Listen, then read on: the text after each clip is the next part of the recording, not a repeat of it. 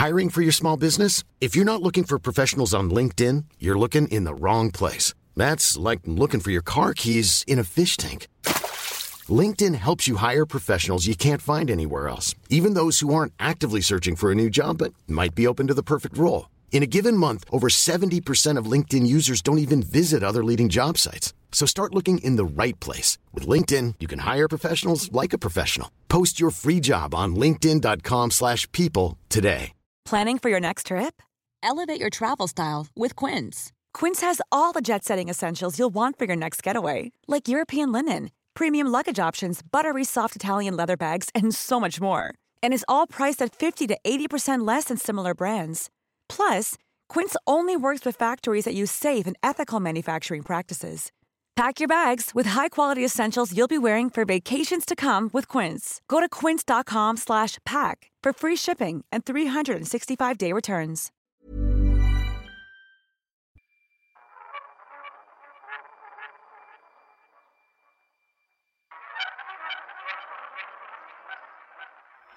two five seven two five seven.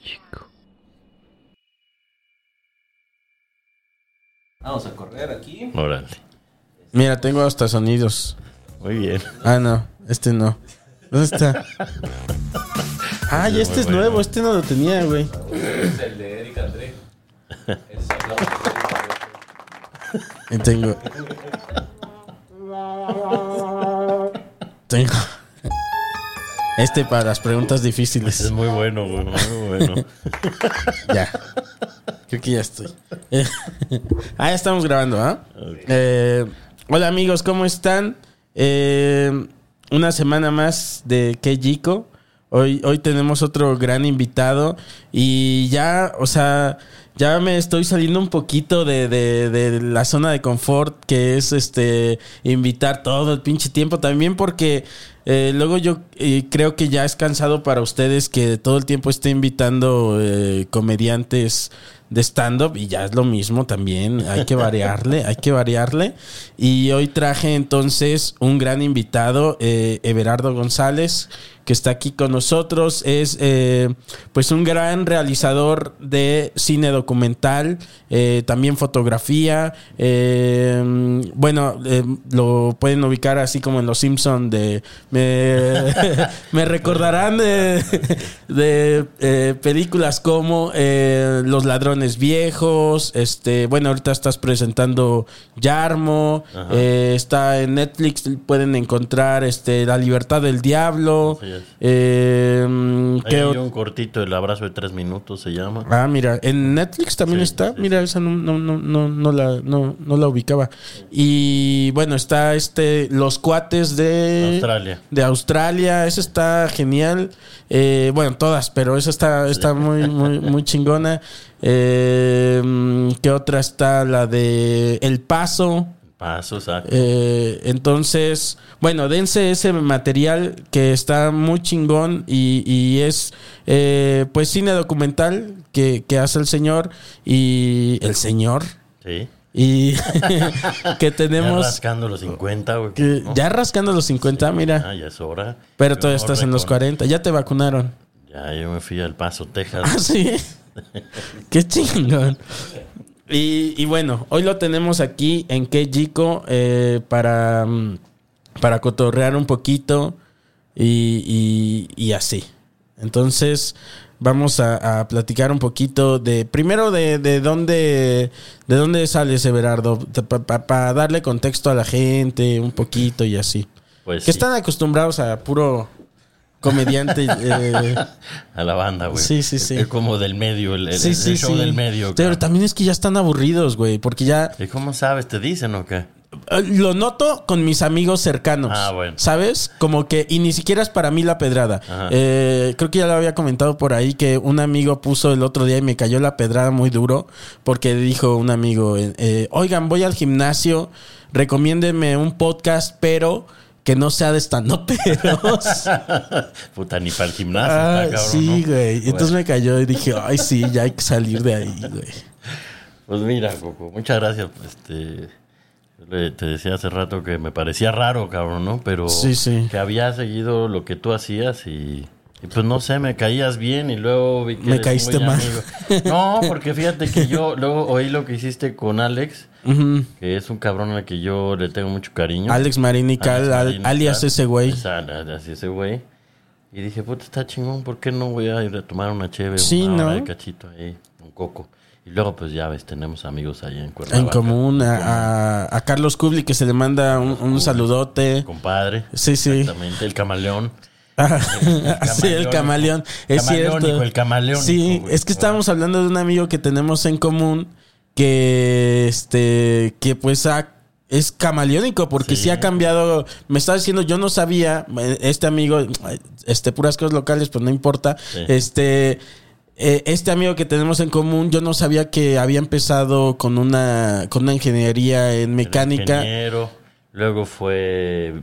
eh, grabó bodas, luego armó recorridos virtuales en museos. Yo lo conocía como una cosa de Luego fue sistemas. promo- promotor cultural después. es cierto. Ajá. Cantinero. Sí, Este, ahí anduve yo. Abrí una librería. Abrió una librería, este, un lugar, tenía un foro. El Cine Kubli. El que, Cinecubes, un- al ok, Cinecubes. Fue uno de los primeros cine, bueno, no de los primeros, pero de esta nueva ola de cine de cinecluberos él fue. Y ahora vende aguas tónicas. Entonces, es, es lo que yo te decía. Qué capacidad de estas personas de, este, de decir ya, se acabó. Sí, sí, sí. Cerrando ciclos. Y como que en vez de cortarse el pelo, cambian de este. que tienen, cabrón, bueno, Kubli no tiene mucho. No, pero este, siempre mantiene el plumón, sí, es cierto. Eso sí, cabrón. Sí. Pero platícanos entonces, Everardo. Mira. Perdón por. No, hombre, yo, este, yo, yo, yo me crié en la colonia Educación, aquí por el metro Tasqueña, eh, hijo de un, un académico veterinario Ok, y una maestra de secundaria, una maestra de historia. qué chingón. Mi mamá dio como 40 años clases en Santa Úrsula, ahí en el, en el barrio de Santa Úrsula. Y pues ahí yo crecí. Yo llegué, yo, yo nací en Estados Unidos, pero me vine muy chico a México. Ah, mira, no sé. Eh, y tienes la ciudadanía entonces sí, sí. gringa. Sí, por accidente, cabrón. Qué chingón, ¿no? Por- sí. Qué conveniente. Pues ahora cayó a toda madre porque Sí. volar a Juárez me salió muy barato y pude cruzar caminando para, Es vacunarme, ¿no? Si no, no hubiera ido, cabrón. Sí, fui por ahí a la frontera y un amigo me dijo, pues, este, córrele, vete, este, de ahí a, a vacunar. Están vacunando Sí. en el- los centros comerciales. En el Walmart, y, pero no se puede porque no, no puedes no pasar. caminando. No, no se puede No, yo hago más fila en el banco, cabrón, o en la caja del súper que, Sí. que, en, que en ese cruce para irme a vacunar. Todo fue, fue conveniente, ¿cómo no? Y luego, pues, eh, ya en la universidad, yo estudié en la UAM Xochimilco, eh, me, me gustó, me empezó a gustar como la parte audiovisual, pero realmente yo quería ser un reportero gráfico. Ok. Porque había conocido el trabajo de fotógrafos que son muy chingones, que son como mis maestros. Esa era, tu Era- tirada. esa ¿Y, y por qué tirada. no, este, en vez de estudiar comunicaciones, te metiste a periodismo? Porque la UAM tenía un perfil muy sólido para periodismo. Ah, la ok. UAM sí tenía esa parte, como tiene una corriente muy sociológica, eh, es una escuela muy progresista en muchos sentidos, no era una escuela con cátedra, sino Ah, qué chingón. de mesas redondas, de debate, discusión. Eso se siente muy este, padre, ¿no? Y sí. también, pero también no sé, ah, yo estudié también, al- o sea, como con esa eh, hippies Sí, ya en la sí. universidad, aunque ¿En cuál era, ibas? yo en la Universidad del Estado de Morelos. Ah, en la UAM. En la Ahí UAM. estaba Suter, ¿no? Eh, Suter es un gran amigo y este Sí. le mando otro saludo. Oye, mucha banda de Cuernavaca acá. Este se le manda un saludo al gran maestro este Gerardo Suter y él fue mi maestro en maestría. Ah, eh. Gerardo Suter. Y bueno, el esta cuestión que tú dices como de entrar y que tengan una libertad de cátedra los maestros, muchas veces hasta choquea. Sí, claro. Porque tú vienes de un sistema eh, como de prepa que te dan las Te clases. cómo es. Ajá. ¿Va? Y llegan eh, profesores que la verdad como que te descolocan un poco porque Sí. dices. Y los descolocan a otra gente más. Porque es como que, hey, ¿Dónde está mi calificación? O, y... o no me vas a dar clase hoy. Ajá. chingada. Sí. Imagínate, yo entré en el 90, justo con el fin del muro, con la Ok. perestroika. Y la UAM era una escuela marxista-leninista en ese momento. Wow. Y entonces acabó mucho la cátedra, o sea, hubo una, una crisis cabrona y me acuerdo que el primer trimestre, yo recién llegado de la prepa, yo había estudiado aquí en, en Oxtopulco, en, por el metro Miguel Ángel de Quevedo, eh, y puta, decían, pues, ¿qué vamos a darles? Y nos hicieron un trimestre sobre lecturas de la Biblia con una mirada social. Wow. Muy loco. Eso está muy cabrón. Ese es el tipo de cosas que te abren la cabeza y luego aparentemente no te sirven para nada, No, sí pero después vas a decir, es que si no hubiera abierto esta ventana, no hubiera llegado Sí, aquí. además la UAM era muy chingona. Bueno, supongo que es, pero en el primer año tú estás estudiando con veterinarios, ingenieros, diseñadores, eh, comunicólogos. eh, bueno, todas las carreras entran ahí. Yo ¿En tronco que- común? En tronco común, así es. Y mucho Oh. haitiano que estaba para medicina, me acuerdo Wow. mucho haitiano que venía a México a estudiar a la UAM medicina. Entonces, pues además es un lugar como, como una buena universidad pública, es un lugar en donde confluyen todas las clases sociales, en donde pues te abre un poco la visión del mundo, pincha muchas burbujas, este Cierto. No sé, muy chingón. La verdad es que fue muy chingón mi paso por la por la UAM. ¿Todavía tienes amigos de ahí? Sí, sí, sí, sí. No, no, yo empecé a trabajar también estando ahí, entonces no, no tenía mucho chance de quedarme después cuando uno hace más chorcha, güey, con, con la banda, pero, pero sí, todavía. Ah, ya estabas trabajando en, en- No, ahí en ese tiempo yo trabajaba eh, como asistente de un fotógrafo que se llamaba Eniac Martínez, que murió hace un año y cachito. Eh, y después estuve como ingeniero de sonido en un lugar que se llama el Teatro Bar El Hábito, en, en la calle de Madrid, en Coyoacán, que es el, el congal de Jesús A. Rodríguez y de Liliana Felipe. Era. Ahí empecé a trabajar también. Eh, me acuerdo una vez, yo llegué ahí porque tenía que pagar renta y ya no tenía un clavo. Y como del cielo cayó, decía, puta, necesito trabajo, cabrón, necesito trabajo. Yo había trabajado con un iluminador de danza antes, había aprendido con él cuando tendría como 18, 19 años. Y vi unas luces, cabrón, una marquesina y me metí a pedir trabajo. Y ese día, la que llevaba todo el foro estaba renunciando. ¿Cómo cabrón. ves? ¿Cómo Y crees? me quedé, cabrón. No sí. mames, qué puta suerte, es como- Bueno, espérate, cabrón. Ajá. Ay, así ha sido hasta mi pasaporte gringo llegó así, cabrón. ¿Por qué? Porque yo estaba filmando El Paso. Iba a- a filmar la película del Paso que se filmó en El Paso, Texas. Sí, que es sobre periodistas sobre que persecución a la este prensa. Así es, sobre amenazas a la prensa en México. Exiliados que buscan exiliados y que buscan político. este asilo político en Estados Unidos, es. ¿no? Y yo nunca quise ser gringo, güey. Nunca, ni de niño, de ni nada. Sí, Entonces, porque aquí en México hasta es como mal Sí, visto, ¿no? Es como pinche gringo Sí, y sí, sí, exactamente, cabrón, exactamente. Entonces siempre viajé con visa de turista. Mm, Y me acuerdo que ya todo mi equipo de producción estaba en El Paso. Y yo llegué después con el sonidista, íbamos en el coche, en el taxi, cruzando el puente internacional. Y me estaba enseñando ese güey, acababa de renovar su pasaporte. Ya la Sí. típica que enseñas la foto vieja, ¿no? Mira Sí. cómo estaba acá y la madre. Y yo saco mi visa. Dije, "Ah, mi, mira mi visa, güey. Y traía como seis meses de vencida y yo no me había dado cuenta, cabrón. Sea, Como un pendejo, porque todo mi equipo ya estaba esperándome. no allá. mames. Me bajé, Dinero. Me bajó el. Sí, dinero, claro. Me bajó el taxista. Me dijo, aquí bájense porque va a meter en una bronca, güey. Claro, porque él es como po- Sí, se lo conviertes en, pollero, en güey. pollero, güey. Así de, o sea, ya no a esto no me dedico, mano. Y no a la onda, cabrón. No, ya Sí, iba sí, a volver sí. al pobre taxista. Sí, sí. pollero, cabrón. Güey. Bueno, me bajé, hablé con los productores, me quedé una noche en Juárez, saqué una cita en la Embajada de México para sacar la visa. Este, ya se iban a regresar todos a México. Y pues estando en el aeropuerto, entró una tormenta de arena cabroncísima en Juárez. Ahí hay muchas tormentas de arena y cancelaron el vuelo. Entonces yo ya Eso no es iba suerte, a llegar ¿no? a la También. cita. Bueno, ahí te voy. Yo ya no iba a llegar a la cita y mi productor, Roberto Garza, que es nacido en El Paso, me dijo, güey, tú ve a la, a la garita y di que eres un ciudadano gringo, cabrón. Ya ve qué pedo. Y así llegué Él yo. sabiendo todo. Pues sí, sí, sí, todo el pedo.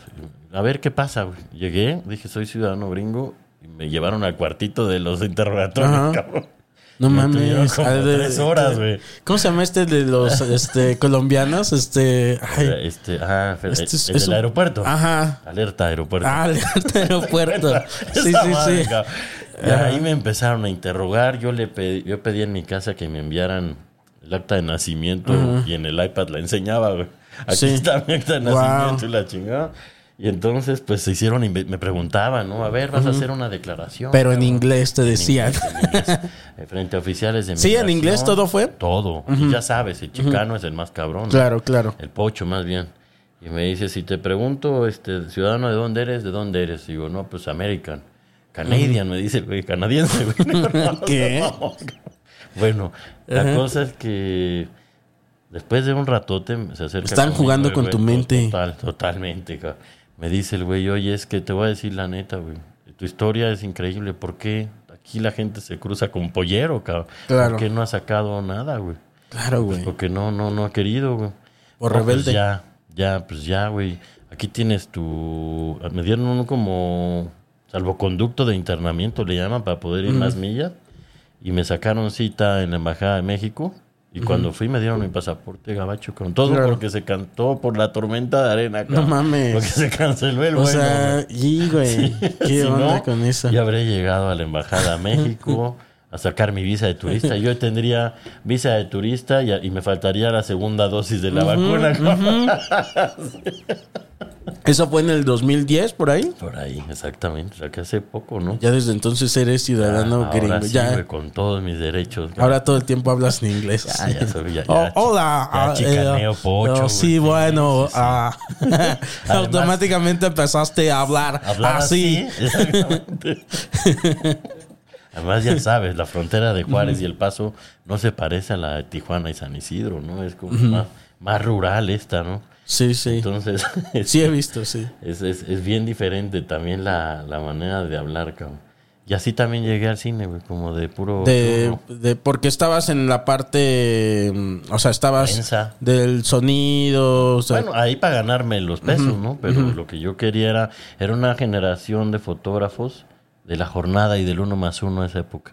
Claro. Que Era cuando los periódicos le empezaron a meter como mucha mucho empeño, ¿no? A que la imagen fuera chingona y tenían ya. a Víctor Mendiola. o sea, qué cabrón de cómo te llevó eso, o sea, tiene mucho sentido, por ejemplo, eh, este, doc- este documental que es El Paso, Sí. eh, sabiendo esto, ¿no? De, de dónde vienes y de- a dónde querías llegar. Exactamente. Pero yo ahí lo único que quería hacer era pedo. Pero en una práctica de entrevista, yo soy primo hermano de Carlos Carrera que hizo El Embrujo y La Sí. Mujer de Benjamín y ese rollo, ¿no? Y Carlos había ganado la Palma de Oro con un corto muy chingón que se llama El Héroe. Búsquenlo. Sí, muy bueno. el del metro. El del metro, güey. Que es animado. Exactamente, una chingonería.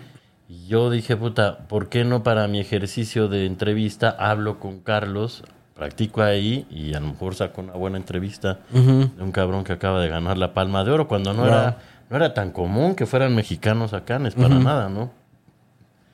Y pues eso hice y estando ahí, ya había hecho un cortillo ahí con unos amigos, con Ale Sánchez, que ahora se dedica al cine también, este, eh, bueno, varios, eh, que nos, nos quedó chingón. Y Carlos me dijo, deberías hacer examen en la escuela de cine, que era el centro de capacitación cinematográfica. Yo le, yo le dije, no, güey, por pinche mamón, cabrón". Yo quiero otra cosa, le dijiste. No, le dije ahí puro mamón. Y me ¿En dijo- serio? Y me dice, igualitos a ti, güey. no es cierto. Y me picó, güey. La Me cresta. picó. Y entonces fui a hacer mi examen, la verdad, sin mucha intención de quedarme y me quedé.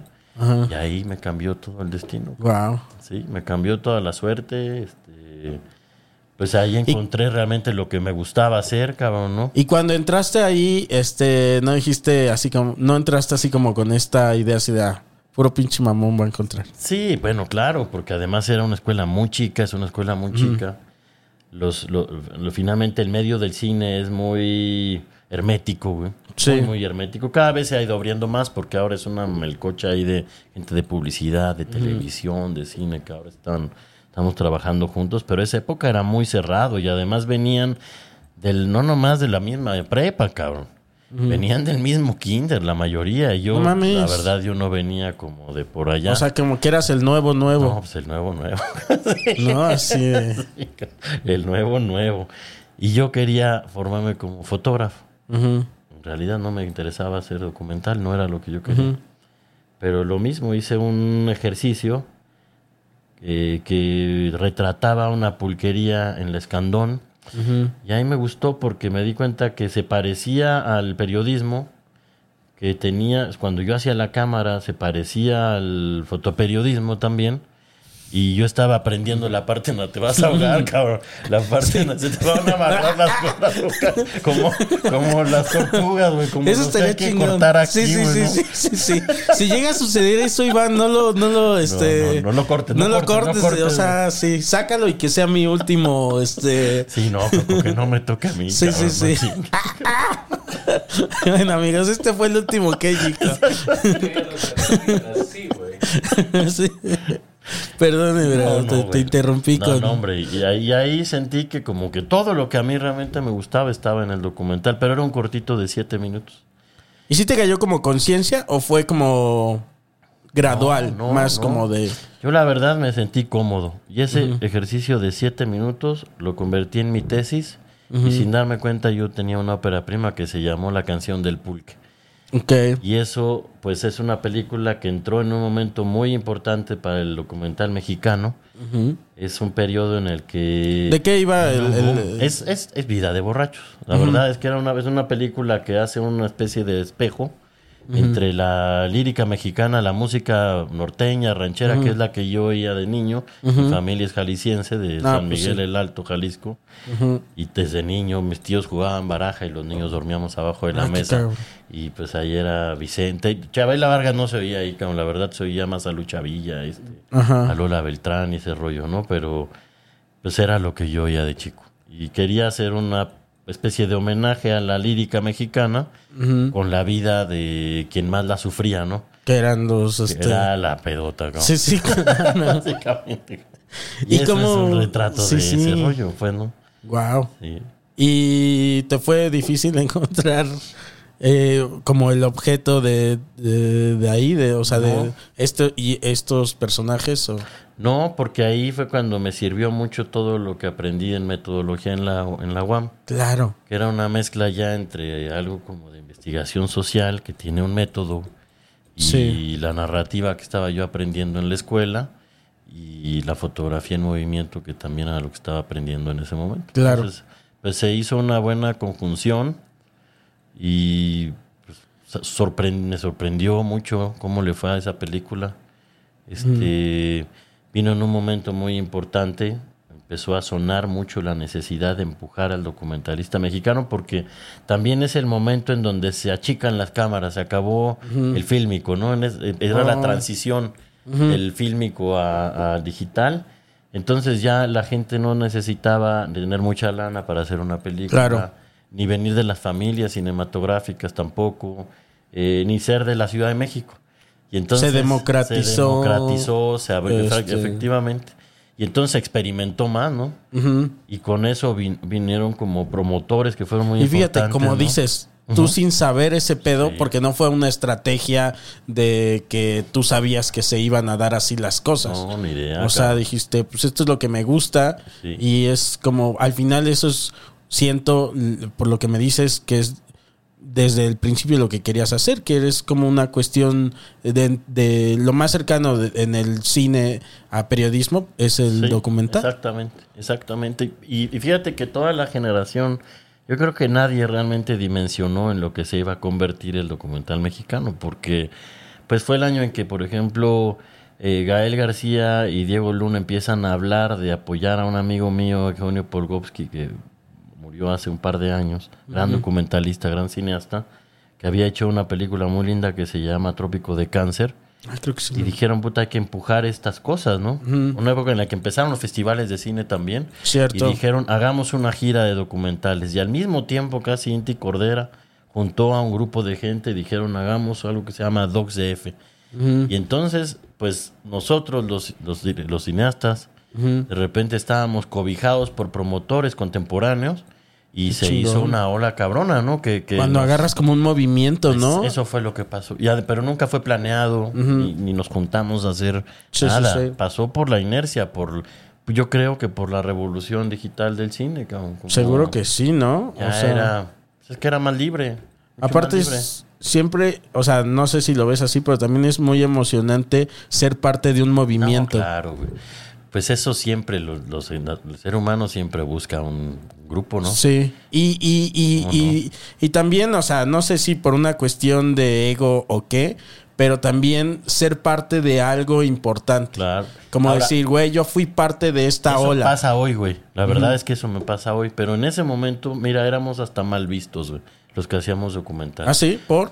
Pues porque era un cine que traía un estigma muy fuerte atrás de ser muy aburrido, Mm. de ser como más bien academicista o aleccionador. Ya. El Discovery Channel, lo que hacía antes, Claro, ¿no? claro. Este, para la televisión o la televisión educativa. Como que estamos a- eh, acostumbrados a esa propuesta eh, vieja, digamos, o aburrida. Pues sí, Y- de otro momento, cabrón. O Claro. el cine muy militante, ¿no? Que está, está volviendo, pero era.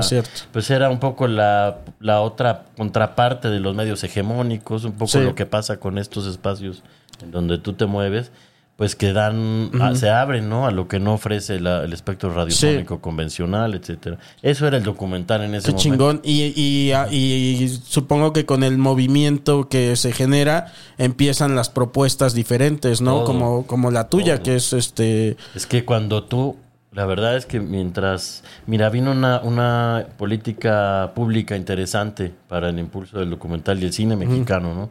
Negociaciones con los festivales grandes, eh, dedicarle la- a- el año en Berlín a México o en San Sebastián a México, este...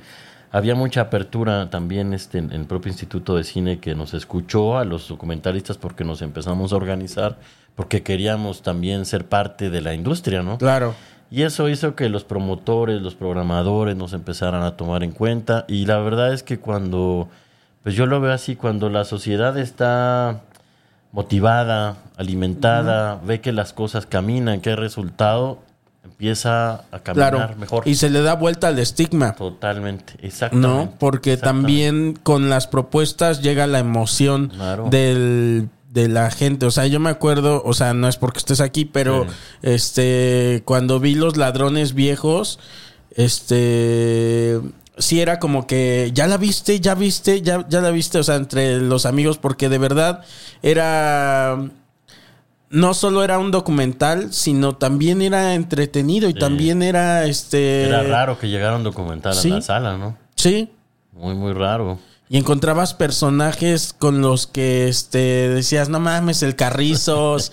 y, o sea, que, que te ríes, este, ¿no? Con, Sí, con, claro. con ello. O sea, mira, yo me di cuenta desde el principio que había que romper con ese estigma del documental. Que había que, el documental tenía que ser todo menos aburrido. Había que encontrar algo que enganchara y que, porque teníamos pues muchos años en contra, ¿no? De lo que podía ahora ser la ficción, que no tenía esa presión, ¿no? Quizás eso también nos excedimos en el cine, digo, y, y fuimos alejando al público de las salas, ¿no? Pero el documental estaba muy obligado a conectar.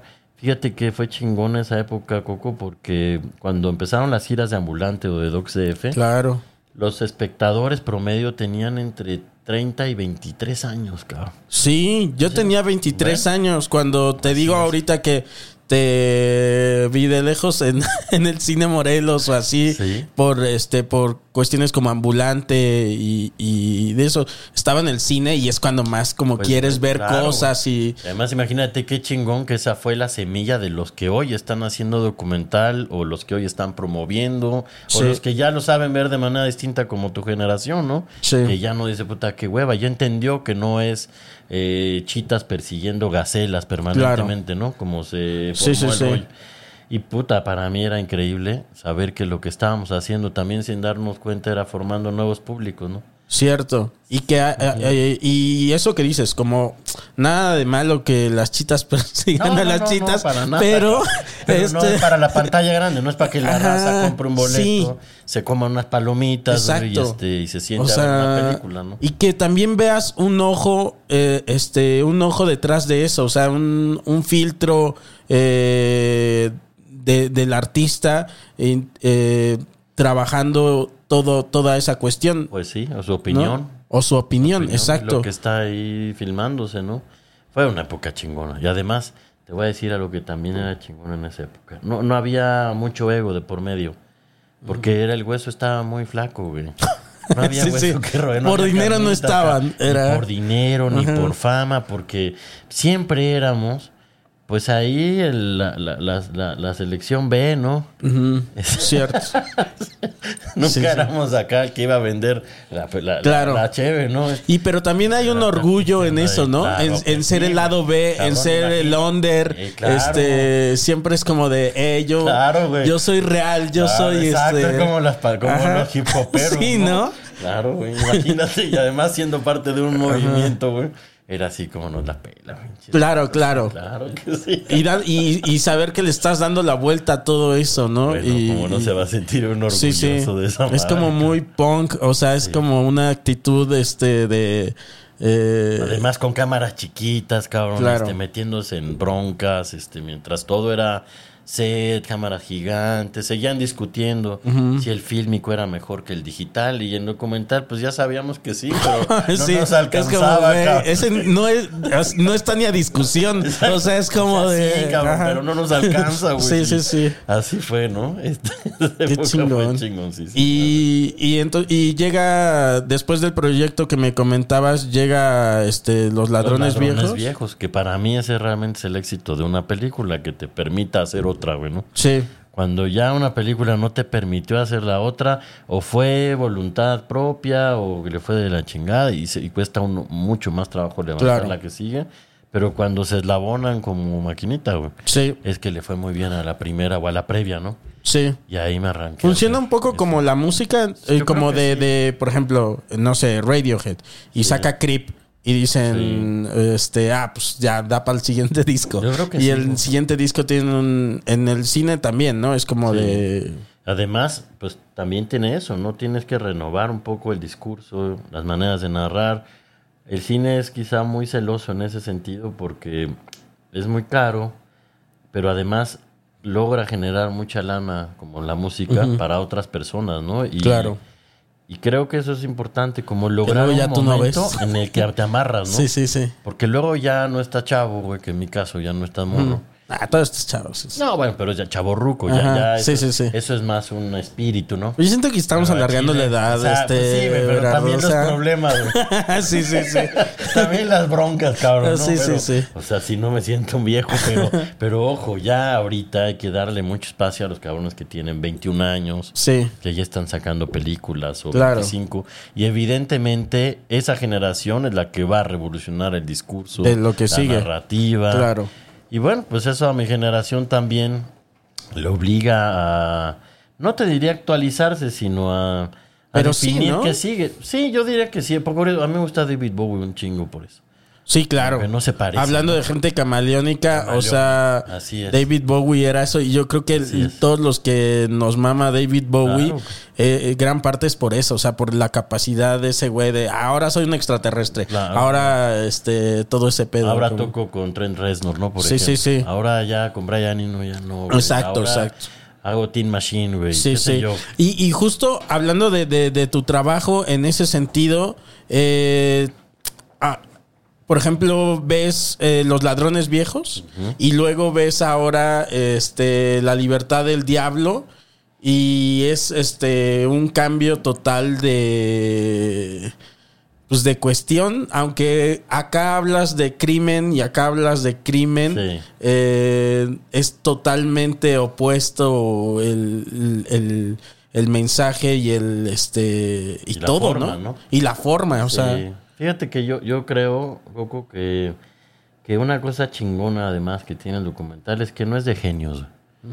Este, es de gente con capacidad de observación, con reflexión y que tiene mucho interés por la narrativa o por el discurso audiovisual, por experimentar, etcétera. Porque. Y que, y que le gusta improvisar, güey. Pues sí, porque la realidad, ¿quién la controla, cabrón? Tú puedes inventarte la mejor historia del mundo, Uf, pero sí. la realidad te dice, pues hoy no llueve, güey, ¿no? O el personaje con el que vas a hablar te dice, pues yo ya no salgo en tu película. En documental sí, ¿verdad? Porque en el güey. cine todavía dices, y más si tienes dinero, dices, Ya firmamos un contrato. claro, o me espero a que llueva. Claro. Eh, si quiero que llueva, O planeo ah, la escena. o hago llover, Claro, ¿no? o hago llover, Y- así como Dios. Así y este y en el documental estás más eh, sobre lo que suceda en que lo que, va sucediendo, Así la, la serendipia. como, como ser cocin- como ir de compras para la cocina, güey. Sí. Pero en el desierto, güey. Sí, sí. Y entonces lo que encontraste son dos escarabajos, un guisache Claro. y dos nopales, güey. Pues con eso hay que hacer, no, no hay mucho. Y yo Sí. creo que eso, eso dicta el estilo.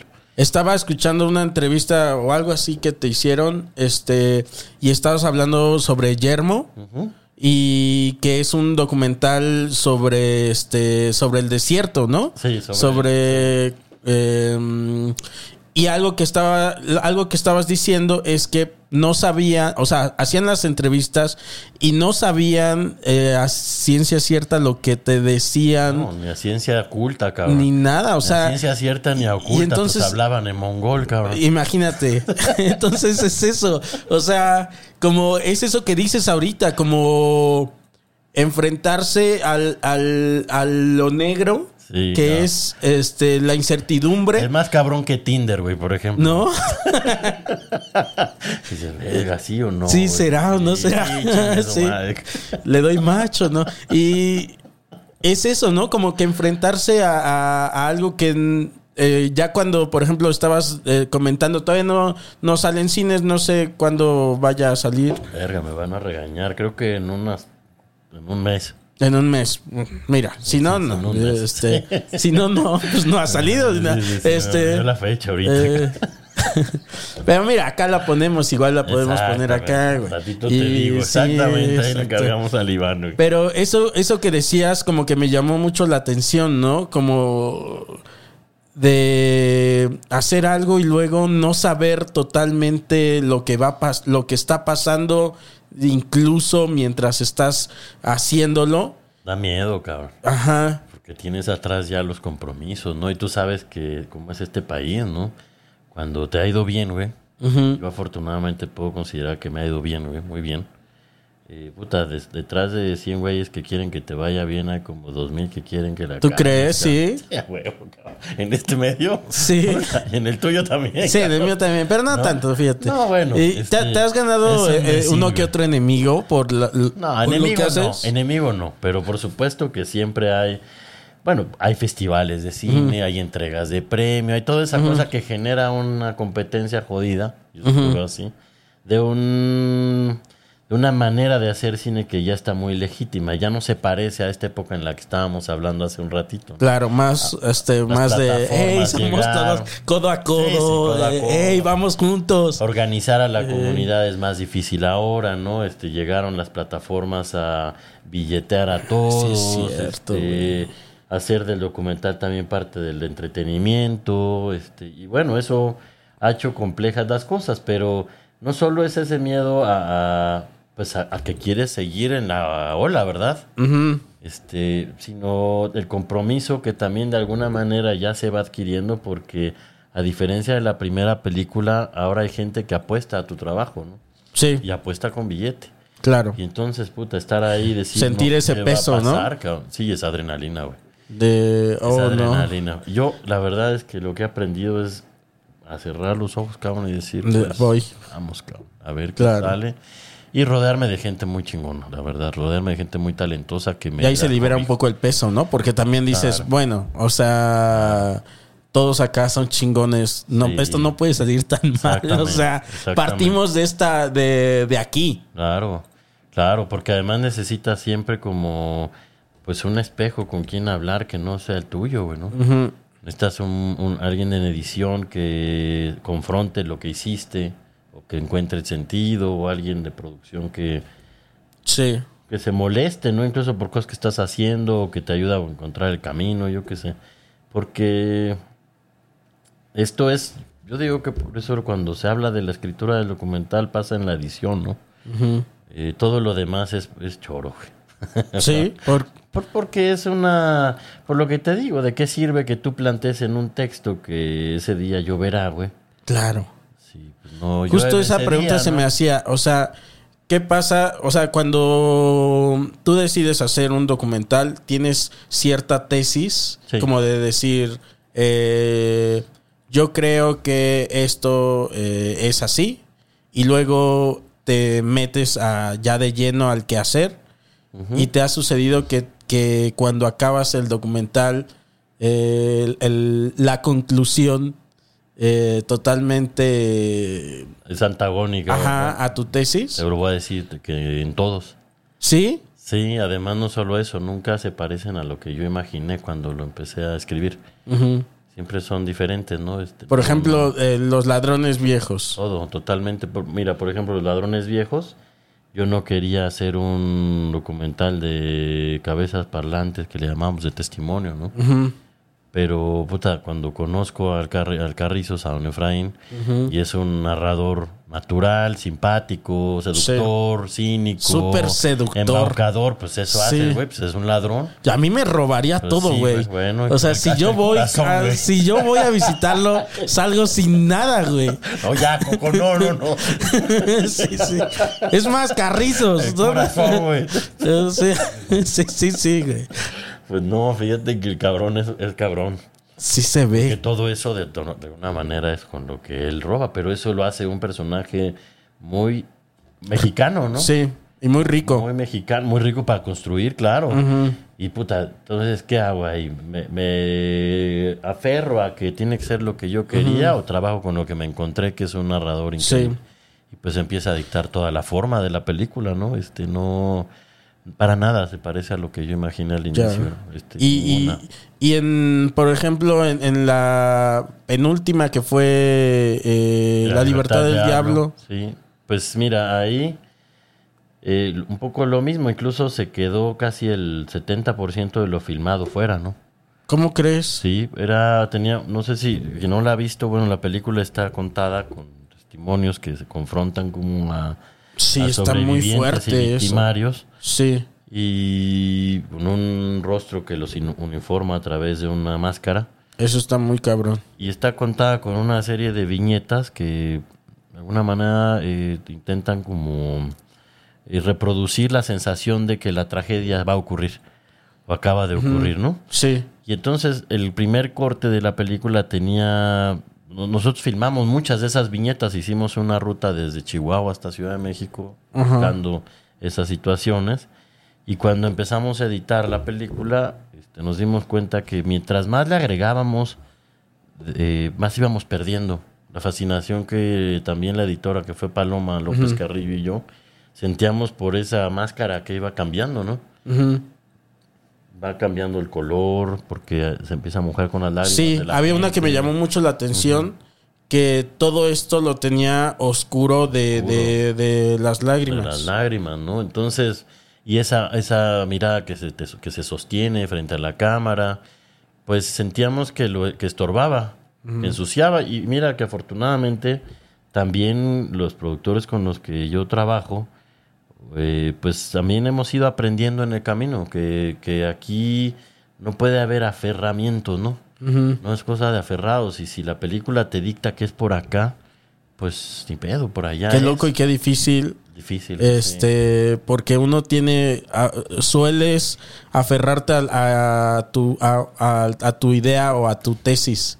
Y que dices, ¿cómo me voy a equivocar? Claro. no sé Pero fíjate que eso es lo Eh, chingón, Coco, porque sí. uno, o sea, finalmente, pues un documentalista no retrata su realidad inmediata, ¿no? Empieza a habitar realidades distintas y eso es una vida muy rica, porque pues uno pasa cinco años metido en un proyecto y eso se convierte en tu realidad, por lo menos en esos cinco Claro. años. Y uno llega lleno de prejuicios siempre, ¿no? Cierto. Este, y pues el hacer te va confrontando, te va respondiendo algunas preguntas, pero te va abriendo otras y terminas dándote cuenta que de eso que suponías saber un chingo no sabes nada, ¿no? Sí, eso está muy cabrón. Como de, de, de, eh, perder esta arrogancia. Sí, ¿cómo no? ¿no? De decir, ah, no sé. Y no sé si es mucho de una cuestión ahí de hasta de machismo, así de que, Sí, sí. "Ey, yo soy muy No verga, yo, puedo, yo y lo sé. claro que sí. Y de me voy a imponer. Y la, y la verdad, fíjate que es, es- yo siempre lo platico con mi mujer, ¿no? Este, todo lo que yo puedo tener como en virtudes, que no, no lo tengo en la vida cotidiana, la tengo haciendo documentales. Porque soy más tolerante, güey. Claro. Soy mejor escucha. eh, Sí, soy sí, menos sí. controlador, güey. Menos Wow. neurótico. No necesitas porque- ir a terapia porque No, ya no, tu profesión. Ahí es, la- este, ahí es como esa Te da esas personalidad, cachetadas. Claro, se acaba y me convierto en el monstruo de nuevo, ¿no? Pero mientras Güey, porque ahí, aparte sí. Este, lo y hay como. Hay trabajos bien densos. Por ejemplo, Sí, La Libertad del Diablo es este un. O sea, es un documental durísimo. Que dénselo. O sea, eh, está súper fuerte. Como espectador quedas tocado. O sea, de, de- del tema tan. Sí, tan, fuerte que se toca. Y luego, eh, aunque son temas también duros, eh, tienes otras cosas como este los de eh, Australia. de Australia, que aunque es un tema también muy cabrón porque es como, güey, estos güeyes están ahí sobreviviendo sin agua y todo eso, ves el mundo cotidiano Sí. eh, en el que están y no sé, de- corrígeme si No, pues estoy más- equivocado. Es más lírico, es más poética. O sea, Sí. el, el proyecto permitía más eso porque pues el paisaje te lo permite, las personas también y su actividad lo permiten. Sí. La, la- la historia es de un pueblo que hace un éxodo por sequía y vuelve con las lluvias a su tierra. Claro. Y ya la idea de un éxodo es mucho más poética Sí. también. Entonces, y el pueblo que se llame así. pueblo que además nadie sabe por qué. Se entonces- llama eh, eh, ¿qué? Los cuates, Cuates de Australia. de Australia. ¿Sabes? Yo pensé, dije, se ha de llamar así porque están como en una cuestión muy desértica, ¿no? O sea, es lo que se me ocurre que les hayan puesto así, o sea, Sí, pues los cuates de Australia. bien, Es como, pues estos cuates, también como estos cuates, ¿sabes? Estos cuates aferrados a, a vivir ahí eh, en esas condiciones de sequía, ¿no? Sí, pero si te das cuenta, es chingón también porque México siempre se cuenta una mentira, ¿no? Permanente, que es que todo lo que ocurre en términos de cultura en nuestro país tiene arraigos profundos, ancestrales. Y conforme uno va recorriendo el norte de México, y fíjate cómo cambia los nombres, incluso de los de las carreteras o de las ciudades, ¿no? Si uno está en la zona purépecha, por ejemplo, de Michoacán, los nombres son bellísimos, ¿no? Y tienen significados complejos, lo mismo Cierto. Oaxaca, o si uno está en la parte más indígena del país, que es el sur, no porque no lo hay en el norte, pero conforme te vas acercando a la peladera, como llamamos, güey, pues ya se empiezan a llamar la pelota, el puente blanco, Sí, sí, sí, güey, sí, sí. El, el aquí, el, el Sí. pueblo quieto, Como güey, que va el perdiendo- de sí, ovejas, sí, sí. Se vuelve más Y ranchero. llegamos a los cuates, Llegamos a cuates de, Australia. Que el hecho de que nadie sepa, güey, me parece que es chingón porque no están cargando las cabezas olmecas ni las pirámides de Chichen Itza para decirnos también aquí hay una cultura distinta, Sí, que es la cultura ganadera, la cultura vaquera. Eso está muy cultura del arraigo por lo que se tiene hoy, no por lo que se heredó, porque esa es la primera o segunda generación que Sí. tiene ese ejido, ¿no? sí es totalmente... Ya no. Sí. Y, pedo, y se güey. ve una vida, ay, la verdad que se ve una buena vida. Claro que O sea, de, de, yo me estaba riendo ahí. De, hay una parte del documental donde está un chavito y otro chavito, ¿no? Y Ah. le dice el güey, ah, pues mi novia, no sé qué. Ah, sí, hija tu-". sí, sí. Y ent- Eres dice- bien culo. Ajá, sí, sí, sí. Y le dice, pues vamos afuera, este, y nos partimos la madre. Pues órale, nos vamos afuera. Y se van afuera y ya como que hay un corte ahí. Sí, y ya están emputados, este, los dos niños así de, de ah, pues, es- ¿qué me dijiste, cabrón? Eh, y así de, y el otro, ah, chinga tu madre. Y se va en su bicicleta, o sea. Sí, pues sí, es- la pasan eh, bien, la verdad. sí. Bueno, yo me fui tres años allá, iba por periodos de un mes. Y al principio adaptarse era complicado, ¿no? La primera, porque es una- un rancho que está como cuatro horas- días de la Ciudad de México, en la sierra de, de- en la sierra de Alamito se llama por allá, en, cerca de Cuatro Ciénegas en Coahuila. Y las primeras noches es cabrón, pues no hay luz, no hay agua, no hay electricidad, no hay telefonía. Eso está muy cabrón. No hay nada más que tú y el silencio y a huevo adaptarte a la comunidad, que no es cosa fácil, ¿no? No creo, porque. Y eh, hay una parte también del documental donde están. eh, donde no sé si por tú quedarte tanto tiempo te quedan. Te, también. Esa es otra parte, creo, del documental chido. Como, o sea, del, del género. Que eh, también estás este, susceptible a que sucedan cosas Contigo. este contigo. Por ejemplo, ahí mismo pasan los del los del los del INEGI. Ah, sí, sí, sí, exactamente. y eso está muy padre, Te ¿no? ayudan a contar el rancho. Ajá. E- Eso está padre porque llega este de, de la persona del INEGI que- y le con una señora y le dice eh, tiene radio y le dice no y le dice tiene tele y dice pues menos güey y le dice pero la señora riéndose. Sí. y le dice tiene coche y se ríe la señora y le dice pues La carreta, el- la la, car- carreta la no del burro dice No, y- se las pasan bien, ¿eh? Un Ajá. poco. Además, esto que dices este, es, es, es chingón del documental porque te pone a vivir una vida este, distinta que también se vuelve tu realidad inmediata y, y, hay que, y te hace ser una vez más el nuevo del barrio, ¿no? El nuevo de la secu. es cierto Porque se, se dice fácil, pero llega solo a un rancho ganadero en donde los que viven ahí son 40 familias. sí Todos estos güeyes fueron otra vez en el mismo kinder. Cierto. En la primaria. Es gente jugaron que todos sí. ahí durante 40 años. Y llegar solo a plantarse a decir, pues, que vamos a jugar, güey. Es cierto. Uy, primero te abren a la chingada, al primero. Eres un que- extraterrestre siempre. Siempre, o sea, Siempre. Y siempre es de aguantar vara de sí, la sí, sí. carrilla. Siempre güey. eres el nuevo de. Siempre es el nuevo. Y aguantar el calor, ¿no? Pero yo Sí. siempre digo es de dar y recibir, ¿va? Claro. Y, Ya luego me va a tocar Sí. a mí, cabrón. y luego, y lo decías en Yermo también en una entrevista, eh, que pues, no- eh, esperemos a que salga, pero lo decías tú porque no. Como no hablan el mismo idioma y decías como que después llegan las traducciones y hay partes donde justo están hablando de ustedes. Sí, burlándose de nosotros realmente, Ajá. como los bichos raros que vienen ¿No? aquí. Hay unos jimbas de, de desierto de Namib- en Namibia que hablan. Yo tengo esa escena. Yo vi a una pareja. Son estos que usan unos dreadlocks este, anaranjados y se pintan el cuerpo anaranjado. Gente seminomádica del desierto de Namibia. Y el, el vecino, por eso lo filmé, con una playera del Barcelona estaba, ¿no? Con una playera del Barça. Y están conversando. Y yo solo filmé a una pareja conversando, ¿no?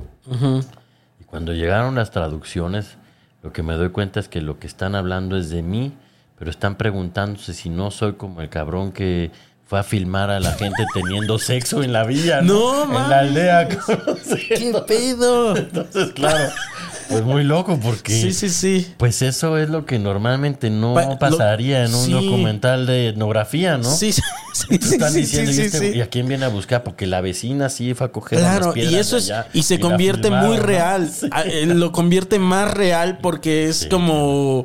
eh, también decían esto, o sea, y que supongo que es eh, muy cierto de- del documental, de que a- aun cuando no son actores, como que el- entran en esta cuestión cuando son filmados. Claro. Ajá. Todos somos así, Coco. Sí. O sea, la camarita esta hace Sí, que yo ahora mismo, mis sí. palabras, ¿no? Sí, sí. Este, o que yo me sepa observado. Y eso Sí. a huevo que hace que todo el mundo nos interpretemos de una u otra manera. Y ¿no? entonces esa parte como que ya como que se rompa eso de, de hey, voy a hacer este eh, lo que quieras que Exacto, sea que eh, con tu tú, cámara. Lo que esperas que yo Ajá, sea, ¿no? Así lo que es. esperas de mí. Claro. Y rompe ahí, ¿no? Como todo lo que dices, como no será este cabrón que vino a filmar porno aquí. Decía una viejita Eh. en Mongolia, ¿no? En uno de estos gers bellísimos que hay en las estepas de Mongolia, donde viven los nómadas, ¿no? Que las construyen y las vuelven a montar y se van. Y había una abuelita ahí en la... Yo estaba filmando una estufa y abrieron y se veía el fuego, ¿no? La lumbre y la leña y la chingada. Y pues puse la cámara y filmé. A ver, se veía chingón, pero uno hace, arma la secuencia, ¿no? Sí. Y la señora, después cuando llegó el subtitulaje, decía, ¿por qué, por qué está tan interesado en el fuego? Güey, eso está. eh, decía un güey, esta sí, nos sí, toca sí. los ojos. Sí, Sí, decía sí. un cabrón. ¿Por qué ese cabrón no tiene pelo, güey? Decía, ¿Por qué está calvo ese güey? Es una ¿Cuántos total- años tiene? Gracias, sí. Iván. ¿Cuántos años tiene ese cabrón? Sí. Y todo Y- el tiempo era burlarse de nosotros, ¿no? Sí, y es, es totalmente eso que, que esa, esa otra mirada, ¿no? Como. eh, y esa otra versión, como de. Por ejemplo, llegan, supongo, los, documen- los documentalistas o, o llegan, este, no sé, los... em, se me fue el nombre de la pinche profesión. Los, Eh, los periodistas, los, los antropólogos. los antropólogos, quería decir. Y, y dan como su punto de vista y lo que quieren decir sobre eso. Sí. Y me parece que aquí este, hay un hay un revés de, Sí. de- del, del Además, tema, tiene ¿no? razón de ser distinta también, ¿no? El, el antropólogo va con una, con una intención de estudio también, ¿no? Eh, y fíjate que esta película fue interesante porque no iba a ser una película. A mí me llamó un compa que es, un fotógrafo de Saltillo, Alfredo de Stefano, que él hace como paisaje de gran formato para, para foto fija. Muy chingón su trabajo. Y quería viajar por 10 desiertos del mundo, güey. Y un día me invitó a comer y me dijo, quiero un making of de mi trabajo por 10 desiertos. Vamos. Ok, ok. Cualquiera en este salón dice sí, pero mañana, güey, Sí, hacemos sí, la sí, maleta. ¿Por vámonos, dónde empezamos? Y te dicen, no, en Mongolia. Y es puta Oh, pero no. Vámonos, ya, Ay, es que tengo. eh, Ay, se me había olvidado, güey. Tengo lo de los escuela, 15 cabrón. años, güey. No. Es que soy padrino, no puedo, güey. Y además me dijo, pero no tengo lana, güey. O sea Uy, que pues, si bueno, vamos, vamos los dos, güey. O sea, me pagaba. ¿Cuánto tiempo? Fueron cinco años, cabrón. de Saco, viajes, güey. De viajes, güey, ¿no? Y este. Que fue chingón porque era en paralelo que yo sea la libertad del diablo. Entonces, puta, después de estar viendo el horror que era hacer la película La libertad del diablo, para irme después un mes a un desierto en, en Marruecos o en. Bueno, no sé, pues los desiertos que están filmados. Puta, era una liviana, cabrón, ¿no? Claro. O sea, la- el tiempo de filmación fue. ¿Cuánto? Cinco años de proceso de- en, en el que se hizo, ¿no? A veces Ajá. íbamos, depende de la distancia. Si estás hasta el otro lado del mundo, pues mejor que te quedas por lo menos 20 días, ¿no? Sí, sí, sí. Si estás aquí en Coahuila, pues puedes ir Qué una loco. semana, Ajá. ¿no? Este, pero pues eso lo determinaba y la lana que él conseguía, porque él Sí. vendía unas fotos y con eso pagaba los viajes. Sí. Porque en principio te digo que era eso, era un retrato de un fotógrafo haciendo una chamba. Claro. Pero y en parte fue, ¿no? o sea, lo que decías ahorita, como de venir de un trabajo tan fuerte como este la libertad del diablo, también en parte por lo que aceptaste fue Sí. también para Bueno, sí, y, por, y la verdad, pues porque... a eso te dedicas. y O sea, porque, cabrón, y aunque no, que te digan viájate por todo el mundo por Sí, 10, no, sí, es años, una- dices, sí, sí, sí, y te pago, güey, y tú no vas a pagar hospedaje y el avión y la chingada. y dices, sí, pero Va. ya vámonos, güey, ¿va? sí es cierto. No, pero, pero- entonces yo estaba haciendo ese rollo, pero nos dimos cuenta que eso no estaba, iba a ser, que estaba más chingón lo que estaba pasando alrededor. Y entonces ya más bien Alfredo también entró como coproductor y se hizo pues de, re- de pedaceras, ¿no? Porque esto que cuenta esa película era solo el escenario en donde la historia que sí se iba a contar. Entonces no tenía ni pies ni cabezas, ¿no? Eso Claro. lo- realmente lo articuló la editora, güey, que y, la palabra. Sí. Cuando empezamos a entender de lo Y que no, claro, porque no, no había una narrativa de, de inicio. Nada, güey. O sea, no era como de que quiero, eh, justo lo que decíamos ahorita, esta es mi tesis sobre esto, ¿no? Sobre este tema. había nada. Eh, aquí no había una tesis ni nada. Habían secuencias que no tenían sentido. Sí. Este, y cuando nos dimos cuenta que incluso podía tener humor, pero el humor era yo, güey. Claro. Pues como un poco les pasa a ustedes también, supongo, Sí, ¿no? sí, sí, sí. De repente hay que reírse de uno mismo y todo hacer que el otro este, también se cae de risa con Sí. la- a veces con lo arrogante que es uno, sí. a veces o con, con lo que significas. con lo que representas para el Ajá, otro. con lo que, con lo que, con lo como ahorita decías, ¿no? Es como para ellos es como otra vez Este güey. O sea. Otro güey, otro pinche güey. Ajá, sí, otro- otros güeros con cámara. Es como de, Y, ¿no? y encima white chican y la chingada. sí, sí, sí. Esos son los peores, decían sí, los sí. Güey. ¿Sí? No. No, y los white chicans, esos son los peores, cabrón, de todos, güey. Eh, Pues sí, uno siempre llega de. Llega a entrometerse, ¿no? Claro, de, o sea, se pide permiso, pero de todos modos no dejas de intrometerte como, hoy puedo incómodo". interrumpir aquí este Además- todo su pedo durante 20 días. Y es bien ridículo, Coco, la verdad. O sea, los equipos de producción de un documental luego son bastante absurdos, ¿no? Porque a veces es una ñora con sus bolsas del mandado, güey. Sí. Caminando y atrás va un güey con un steadicam y un güey con un... Claro, claro, Y lo que claro. está filmando es a la ñora que va Sí, con las de- bolsas del mandado. Imagínate el, ¿no, el güey? pensamiento. Si se pudiera este documentar el pensamiento, o sea, Sí, que, ay, A mí verga. me- verga, A Y mí era- me da pudor a veces. Sí, es y digo, no, qué mamada Sí, sí, sí. Como es que estás poniendo en escena Cabrón. Algo que es cotidiano, ¿no? Claro. Eh, eh, entonces Claro, es como güey. de que y ahora qué estará ya- bien si Sí, me- gira a la derecha o a la izquierda. Es como de- ¿Sabes? Sí, además, Ajá. no sé si te diste cuenta, bueno, no lo has visto, güey, cuando la veas. Ajá. Hay un momento en donde, como yo lo que hice evidente son los errores, güey, de la película. Hay un momento en donde está una mujer de una, pues, es una etnia gitana en la India, en Rajasthan. Ujú.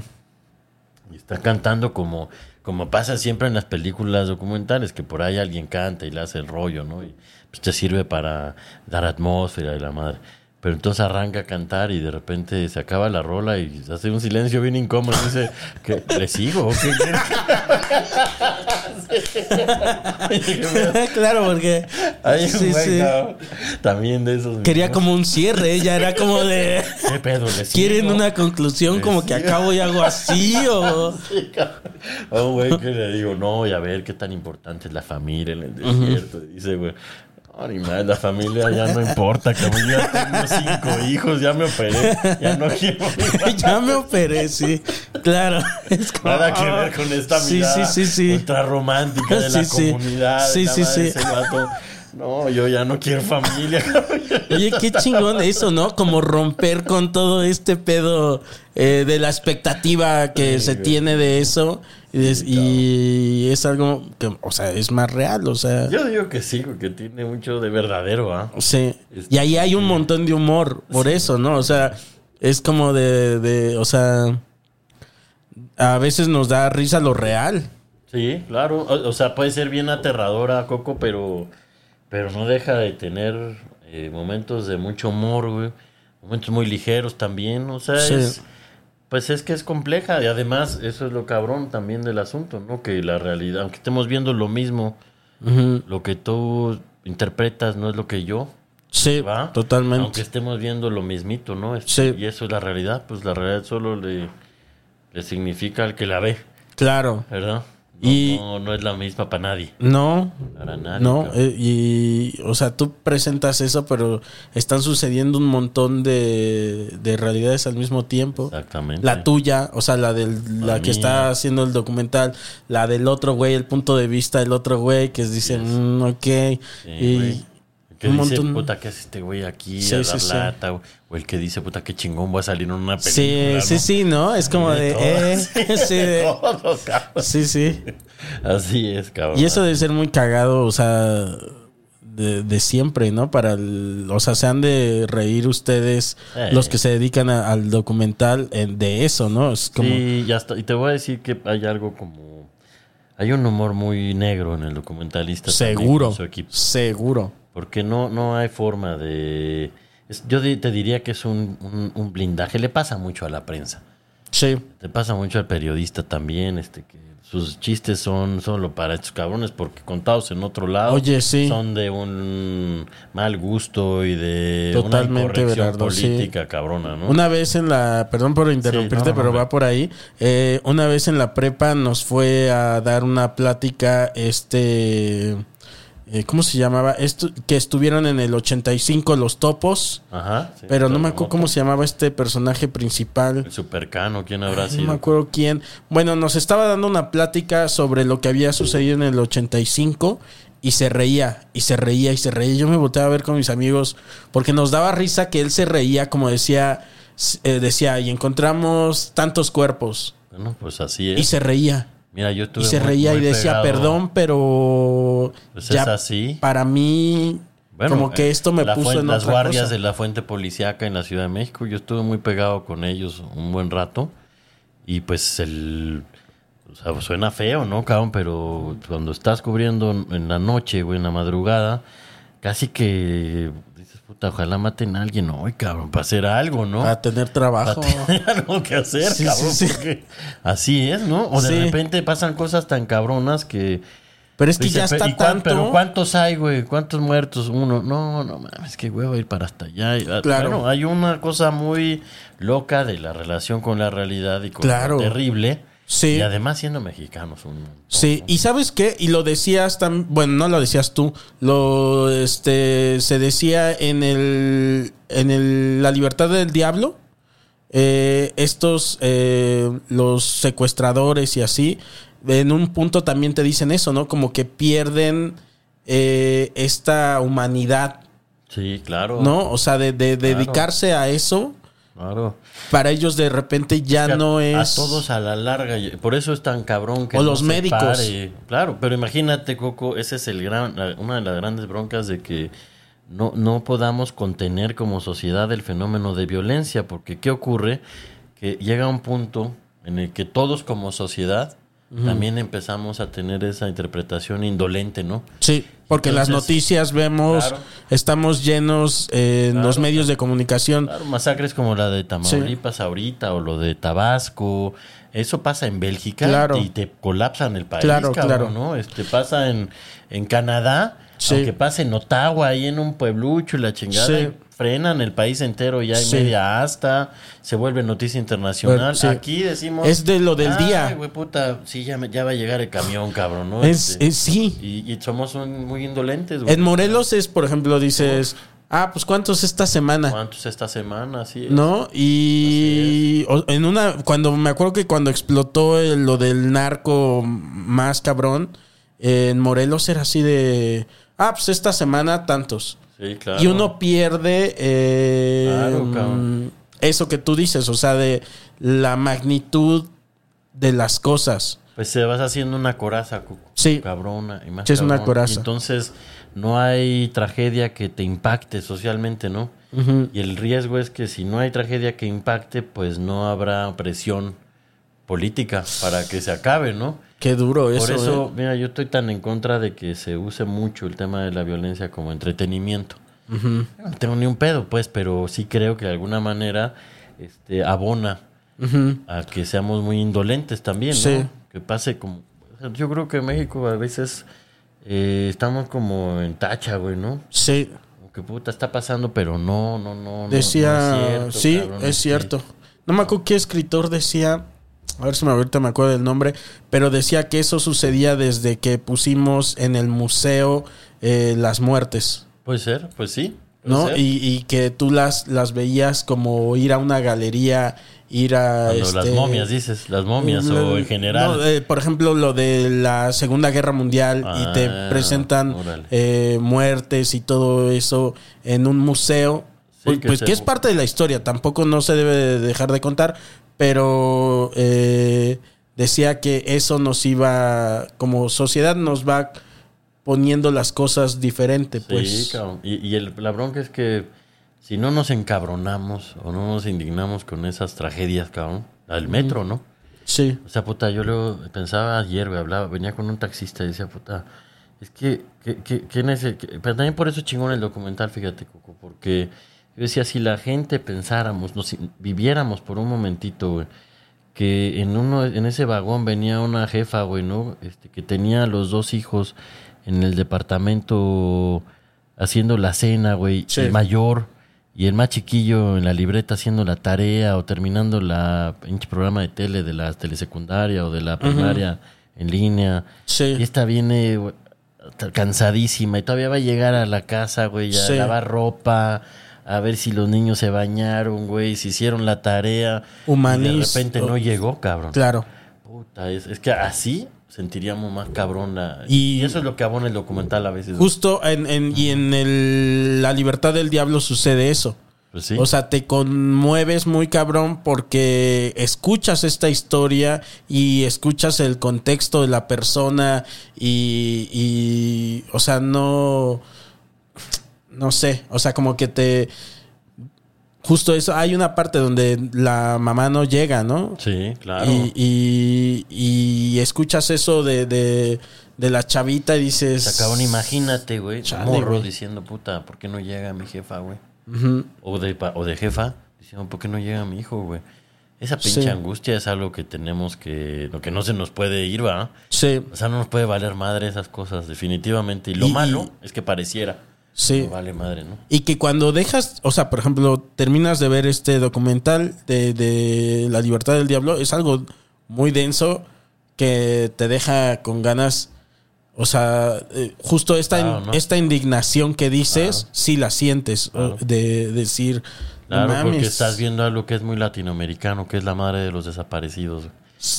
Y eso es muy cabrón, güey. O sea, yo Sí. cuando vi la cara de esta mujer, güey, Sí. pues fue un impacto fuerte, güey. Recuérdame, creo, fuerte. es la última, es la única que se Sí, quita es la, máscara. única, exactamente, la única que muestra su rostro. Sí, al final se, Eh, bueno, al se- final se- es la no, única, es- es el único, este, la única persona ahí en el documental que Sí. eh, todos están con máscara y es la única que revela su, su identidad. Mira, Rosa María se llama Rosa María. Así se llama mi es mamá. una mujer muy chingona, güey. Que ahora vive en Estados Unidos. eh, formó parte de una organización que se llama Mexicanos en Exilio. Y. Puta, es una. Es una mujer con una fortaleza tan cabrona que fue capaz de sentir compasión por sus agresores, los agresores de sus hijos. Es ¿no? cierto, lo dice ahí, que dice, sentí eh, Compasión. compasión por ellos. Puta, es que eso quién le rebate a una madre que lo que te dice es sentí compasión por ellos, ¿no? Ella merecía mostrar su rostro, ¿no? Y decirnos a todos que pues que la compasión sirve, Sí, que mirar al otro con compasión sirve hasta cuando uno hasta en la vida cotidiana, pues, ¿no? Sí. Este, imagínate en medio de la tragedia, ¿no? claro. Y, y eso que decíamos ahorita, Everardo, por ejemplo, de, de, de- en este documental salen todos con máscara y luego que ella revele, justo es eso, como de, de están todos, a veces nos pasa eso, como no vemos rostros, Sí. es como si no hubiéramos visto rostros, porque sí los vemos, Sí. pero es como si no los viéramos, pero al final, o sea, lo ves, es, es- es- está esta señora que ya te contó toda su historia y, y, y no sé, me pareció muy simbólico eso, Es como muy simbólico, por eso además se despoja el miedo. Es la que te enfrenta y te mira a los ojos, pero también la única que te dice yo soy capaz de tener compasión por el otro. Este, Sí. y, y lo que cuenta es cabrón, ¿no? Es Sí. durísimo, ¿no? Como, híjole, cabrón, mira, México es un país, las últimas cifras son de más de 80 mil desaparecidas, personas desaparecidas, ¿no? Esos son, pues, o sea, hazlo exponencial, los miembros de las familias que lloran a la gente que no encuentran, cabrón, ¿no? Sí. Es, es verdaderamente una tragedia, güey. Eso, yo sé que a veces en audiovisual se dice, ya, no mames, cuenten otra cosa y la chingada, pero yo creo que está más bien en la forma en la que se cuenta. Y hay que... En la que se presenta, es esto que te digo, o sea, no es como presentarlo nada más como, miren, y aquí está uno, y aquí está otro muerto aquí en este cifra es que pedestal, dices, no. Bueno, puta, otra. Pues es como pasa como con los, las muertes por COVID, güey. Ya llenamos el, más allá del Estadio Azteca, cabrón, ¿no? Y es como una cifra tras otra y la chingada, y ya cumplimos tanto y... y, y- y pues eso, güey, eso nos hace indolentes, güey. Cuando todos son Sí. números y números y ninguno tiene es nombre cierto, y apellido, solo etcétera. vemos números. Está cabrón. Y además también es natural, Coco, porque pues, tampoco podemos vivir eternamente angustiados, en zozobra. Sí, imagínate todo. No, yo estaría ahí en sí la, que- en la cama ahí hecho bola ahí de no. O encabronados todos los Sí. días, pues ni que fuéramos el presidente o algo así, cabrón, ¿no? De todos los días emputados. Sí, sí, sí, emputados. Pobres hígados, cabrón, ¿no? También hay que entrarle a, Sí. pues ni modo a vivir con eso, ¿no? Pero que no se nos Sí, olvide, güey. es cierto. La neta es que sí, como cabrón. y eh, también creo que, eh, por ejemplo, en, en tu trabajo es, es justo eso. Es como hoy, no es como que paso página, pero es eh, hoy vemos el- la libertad del diablo y mañana también está esta otra cuestión como Sí, eh, Yermo o- o está cuates, Yermo, sí. los cuates de, de- de Australia que aunque eh, te presenta otro tipo de, de realidad y con sus propias dificultades, también hay ahí alegría y Pues hay- sí, porque también es eso, ¿no? La verdad que para mí son como, como descansos de escalera, güey, ¿no? Sí, Este, que, que puta dices, que cabrón, está todo el tiempo estar viendo esta cosa tan jodida, güey. Y de repente, yo, las cosas que más disfruto, por ejemplo, de las anécdotas que más disfruto de un lugar como Cuates de Australia, que es un ranchillo ahí, te- este, en, en- en Ciénegas. Era, yo tengo un ahijado allá, güey, ya ahorita ¿Ah, sí? cabrón como de veintiferia, ¿no? ¿Te Pues hiciste ahí de un ahijado? compadre, pues sí, como... ya te hiciste compadres ahí. Y el cabrón me ensillaba un caballo, güey.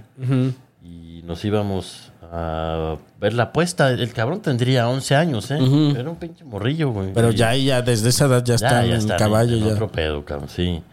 O, o- y, y puta, esos momentos que te estaba regalando el hacer la película, que deja de ser una película. Sí, Entonces lo que empiezas es a disfrutar que estás en medio de la nada, güey.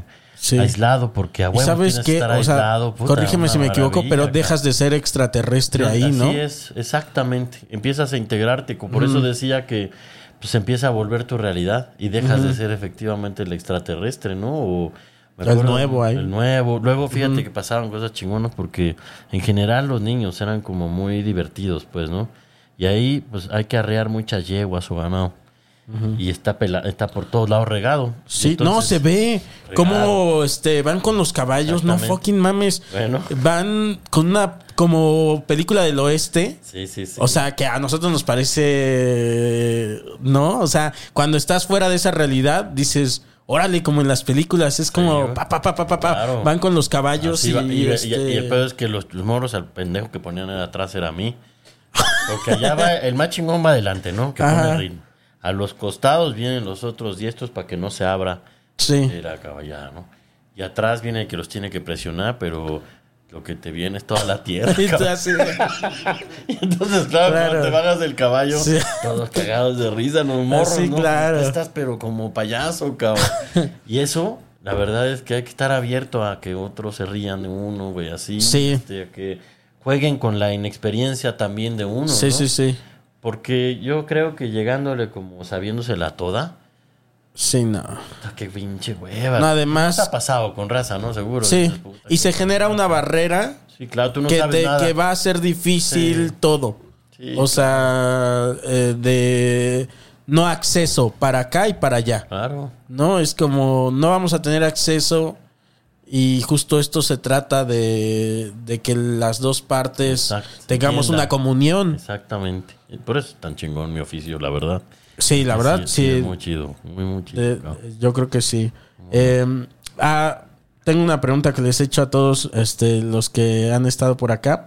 Eh, ¿Alguna vez, Everardo, has estado... No, espérate, güey. bueno, sí, como tres al chile, Como chile. tres. Eh, igual y sí, ¿eh? Igual y sí, porque eh, eh, ¿alguna vez has estado eh, o, o has sentido que has estado a punto de morir? No, ¿No? Nunca. No, nunca. Y fíjate, y dedicándote a lo que te dedicas. Sí, me he caído cabrón. Acá este hombre se ha puesto unos madrazos chingones. Pero Sí, sí, sí. Me he caído y todo ese rollo. O sea, he tenido mucho miedo que me ha llegado a paralizar, sí. ¿De, de ese tipo? ¿O cómo? Pues miedo, una amenaza. Ah. Este, saber que mi hijo está vulnerable, güey. Este, por ejemplo, cuando los ladrones viejos, pues yo tuve que estar como con medidas cautelares un año y medio. Wow. Y mi hijo estaba chiquito, güey. Entonces la, la sensación de verte tan desprotegido. Este, Pero ¿por qué, por, qué- por, por, por, por qué por las pasó? familias políticas que eran de secuestradores, güey, por la familia del, de don Efraín. O sea, la familia política era los Caletri y gente que trabajaba con el Mocha Orejas y esa madre. Wow. Y fue el gobierno de la Ciudad de México. Entonces era Joel Ortega, como el ingeniero, era estaba como jefe de la policía, me parece. Y fueron los que me pusieron como escolta y la madre. Como esos momentos son molestos, son incómodos, este pues, saber que tienes miedo, ¿no? O filmando en cuates de Australia en una zona que es Guadalupe. Guadalupe, Chihuahua, que es un pueblo de expulsados, ¿no? Y saber que estás en la pinche boca del lobo y que, y que no puedes confiar en nadie. O sea, situaciones de miedo he vivido como muchas, pero, pero estar así al borde de la muerte, no, No. afortunadamente. ¿Y tienes alguna así como que digas eh, alguna teoría sobre eso? O sea, como de el la sobre hierba, la mala hierba, ¿no? sobre la muerte o algo así que digas, es que el día que pase se apaga todo y vámonos o No, es- no me gusta así, güey. Qué, qué aburrido, cabrón. Sí, sí me cuento el cuento de Nirvana, güey. ¿Sí? O de lo que sea, no sé, güey. Pero sí, no, no me latería pensar que... O la reencarnación. Vete a saber qué. o la Ajá, lo que sea, pero lo que haya otra cosa. Pero no nomás se le puede apagar como un electrodoméstico, cabrón. No Sí, pon-. Sí, no, no, no, no sé, güey. También el cine permite eso. Sí. Cuenta, cuenta la anécdota que, que nos pasó allá en Juárez, güey, cuando fue la. Ah, no, muy loco, Iván, claro.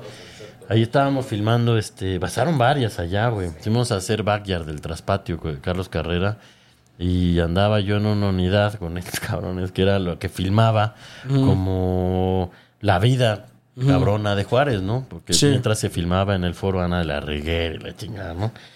Y puta, me acuerdo, güey, que una vez estaban haciendo una secuencia de una redada, güey, atrás en la zona roja del puente internacional de Juárez, güey. Y yo traía, tenía un contacto que era una fuente la que me avisaba que hoy está exiliado, ¿no? Este, Horacio Nájera, que era reportero del norte, güey. este, en Juárez, era, era gráfico del norte. Y me dice, güey, acaban de matar a un cabrón aquí en el puente internacional y vente en chinga. Y, y ahí voy, pero no estaba muerto, estaba herido, güey. Y el tema es que, pues, el cabrón que lo acabó de, lo acababa de matar, güey, venía corriendo. que lo acaba de- cuerno, de-. Con ¿Qué? el cuerno que lo acaba de tirar. Venía corriendo con el cuerno y lo cabrón, güey. Es que se iba a meter al set donde habían como 150 cabrones No disfrazados mames. de afis, güey, armados con armas Verga, de es- palo, güey. como que se iba- No, no, la, la realidad sí, Ajá, no, era como ajá. Westworld, güey. Sí, Así ajá. como que el- ¿ves esa serie? Sí, no acabé mames. ayer. Alta recomendación, vean. Sí, sí, Westworld. sí, sí. Bueno, era Eh, Westworld, sí. Así como que la realidad se iba a meter acá a la ficción con un cuerno de chivo, cabrón. No, iba a ser un desmadre, pero corrió para otro Cagadero. lado, ¿no? Bueno, hubo muchas, ¿no? Ah, O me acuerdo una que sí me... Pero y esas, y no crees que, o sea, tú vas muy confiado por la vida en verano. No, no, pues es que no, no. Yo creo que en Eh, ese momento no le sí. mides, güey. Sí. La verdad es que no, no, no se le mide mucho, güey. Era Porque yo ahí pensaría- Muy cabrón de, sí. de Juárez, güey. Muy cabrón de Juárez. Era 2010, ¿no? 2010 era justo el pinche mo- el Sí. momento de feminicidios Es cabrones. cierto, de, estaba todo lleno de cruces, ¿no? No se podía. Bueno, no podíamos salir del hotel, güey. Estuvimos ahí confinados como mes y medio, qué sé yo, güey. La pedo cabrona, güey. Claro, porque ¿qué tienes? Nada más que Calor y calor y, y, y- y 50 güeyes con Sí. miedo. O más, como güey. 150 güeyes cagados de miedo de no ir ni al mall, güey, ni al super, cabrón. ¿no? Sí, no, no, no, no. Eh, Sí, güey, no, no, muy cabrón. Muy cabrón. Fue. Pero tuvo sus momentos chingones, ¿no? Yo me Sí, acuerdo, un- fui a la al bordo, güey, a la frontera. Cagadísimo, porque siempre los ubicas por la mochila, ¿no? Ajá. Y me acerqué con un güey, estaba ahí y, y montamos la cámara, que en, en esa época me hicieron filmar en, en Panavision, me acuerdo, ¿no? Y en Super 16 era puta 13 maletas para armar la cámara y nada más. Y yo quería filmar la Border, la, la Border Patrol este, echando la tierra, ¿no? El, el polvo y la madre. Y estoy ahí esperando a lo pendejo y se acerca el de la mochila y me dice, ¿qué estás haciendo, compa? Nada, estoy esperando a que se mueva la patrulla para filmar. aquí echen el- la tierra. Y me dice, me dice, ¿quieres que se mueva? Sí, pues eso estoy haciendo aquí. Me dice, órale, fílmale, güey. Y empieza a filmar y se echa a correr con la mochila. No mames. Se cruza para el lado del gabacho y ya viene la border, cabrón. Verga. Y ya cuando lo va a alcanzar se brinca para México y llega muy Ahí emocionado, está. como me dice, ¿qué tal? Quedó chido, güey. Verga, es, qué, qué cabrón. Sí, sí, sí. No, bueno, esa fue una experiencia chingona Sí, con sí, el sí. Pigmenio, ¿no? Esa fue una experiencia chingona, la verdad, Eso esa película. Había mucho miedo, ¿eh? También. También había mucha tensión, pero sí fue una experiencia. Eres parte de la adrenalina, Sí, ¿no? y, y además, pues en medio de anécdotas pues que pueden generar miedo, también hay otras como esta, ¿no? Sí. Porque así es el rollo. Sí, es puta. me acuerdo, güey. Fíjate, yo traía que me cuidaba en la unidad. Cagado, esa fue. Hubo, hubo dos. Una era. andábamos con, muy, muy custodiados por ejército y por federales. Ujú. Y me acuerdo. ¿En cuál? ¿En esa? En esa, en esa. Pero yo no iba para donde iba todo el crew de rodaje, güey. En Backyard. Sí, yo me iba en una troca, en una camioneta, como con mi equipo. Yo por mi lado, ¿no? Y nomás llevaba un cabrón que era de homicidios, de, de un detective de homicidios de Juárez. Con una 9 milímetros, eso es lo que yo llevaba, porque tampoco quería ir muy placosote ahí, como con. Estaban amenazados los policías, güey. y Era más peligroso tener un policía de Que- custodia que sí. solo, ¿no? Como, no, mejor espérame ahí, este. Ah, Sí, güey. Y entonces, pues ya voy con mi equipo. Yo tenía pues, a la gente de sonido, este, los asistentes de cámara, todo ese desmadre. Y allí íbamos y de repente el chofer este, me dice, oye, Ever, este, nos vienen siguiendo, cabrón. Y yo, "Puta, ¿Cómo que nos vienen Verga, siguiendo, güey. Verga, sí, fíjate ese Me pinche cago. cochecito de atrás, güey. Y pues, a ver, date vuelta a la izquierda, ya va para la izquierda, güey. Y el pinche carrito atrás. Unos, no- unos días antes habíamos filmado un convoy, no te miento, como de 10 coches chiquitos, como con, por lo menos eran 5 gatilleros en cada coche, cabrón. Era un convoy cabrón, güey. Y entonces, puta, me dice, mira, me voy a dar vuelta en U, güey. Y si este güey viene... Es que sí. pedos. Y se da la vuelta en U y el pinche coche atrás, güey. Y dice el, el- el detective, el oficial, ¿no? Dice, párate, cabrón. Y el pinche chofer se paró, ya abre la pinche van, güey. Corta cartucho, güey, y encañona a los del coche y le dice, párense, hijos de la chingada, a gritarles. Verga, y verga, baja el verga. chofer y dice, somos los de extras, andamos perdidos. Estamos buscando el set, cabrón. Verga, güey. Qué puto mal viaje, güey, de todos. Ese güey así, no, güey, los estamos siguiendo porque no sabemos dónde No es la mames. filmación. este cabrón ya no se iba. Sí. Y aparte, imagínate los, los estos cabrones este que les cortan ca- cartucho no, no, y muy loco, güey. Se cagan. mucha adrenalina ese güey, ¿no? Sí, sí, sí, sí. Pues era en esa época, te juro que yo creo que se agarraban a chingazos todos los días, güey. Tenían mucha, mucha, Sí, sí, mucha sí. adrenalina, güey. ¿no? Este, pero pues pasaban, pasaban Pobres güeyes, no mames. cabrón. Pobres güeyes. Así Eh, es, cabrón. Oye, pues muchas gracias, Everardo. Este, tengo una última pregunta. Sí, güey. También se las hago a todos. Ya hago las mismas preguntas a todos. Ya. Chingue su madre, lo que salga. Eh, tengo esta pregunta. Si Everardo fuera. eh, si Everardo fuera una, una banda, Ajá. uh, ídolo musical, Ajá. eh, ¿qué banda, uh, ídolo musical, te, te gustaría ser? Pero ¿qué banda eres? Puta. Me habría encantado ser Sonic Youth, pero yo creo que me parezco más a los Jonix, güey. Ah, está muy cabrón. No sé cuáles están mejor, güey. Está muy chingón, ¿eh? Este, pues muchas gracias, Everardo. No, gracias, Este, Coco, de verdad. Iván, por cabrón. Está muy chingón. Ya sabía Gracias. que me iba a tomar una chévere, Mira, vamos una a pasar bien.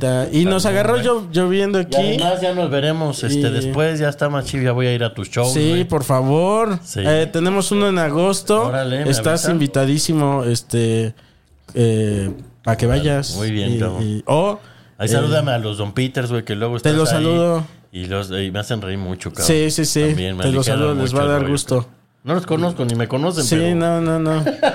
Ah, Al maestro- sí te conocen. al maestro, bueno, sí te ¿cómo no, seguro conocen tu trabajo. Al maestro yo sí, güey. Que El maestro Arturo. Sí, al, al- al Arturo muy querido. también, así es. Le mando un saludo al maestro Arturo. Este, yo saludo así como de. Soy mi propio güey que se mete y manda saludos. Eres tu propia chinita, Eh, sí, güey. pues, las, las sí, chinitas, sí, ¿no? Sí. siempre eran así, ¿no? sí, sí. Eh, muchas gracias, No, Everardo. gracias, y nos vemos la próxima semana eh, o no. Entonces, eh, sí, manténganse vivos. Bye. Órale, hija. Ay, Dios mediante, cabrón.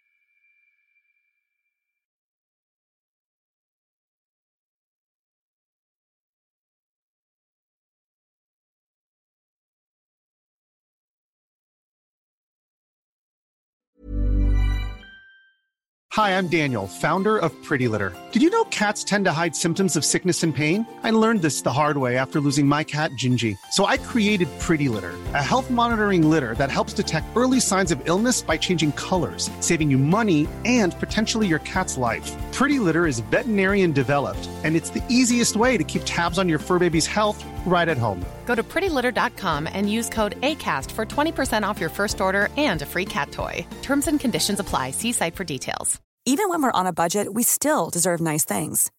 Quince is a place to scoop up stunning high-end goods for 50 to 80% less than similar brands. They have buttery soft cashmere sweaters starting at $50, luxurious Italian leather bags, and so much more.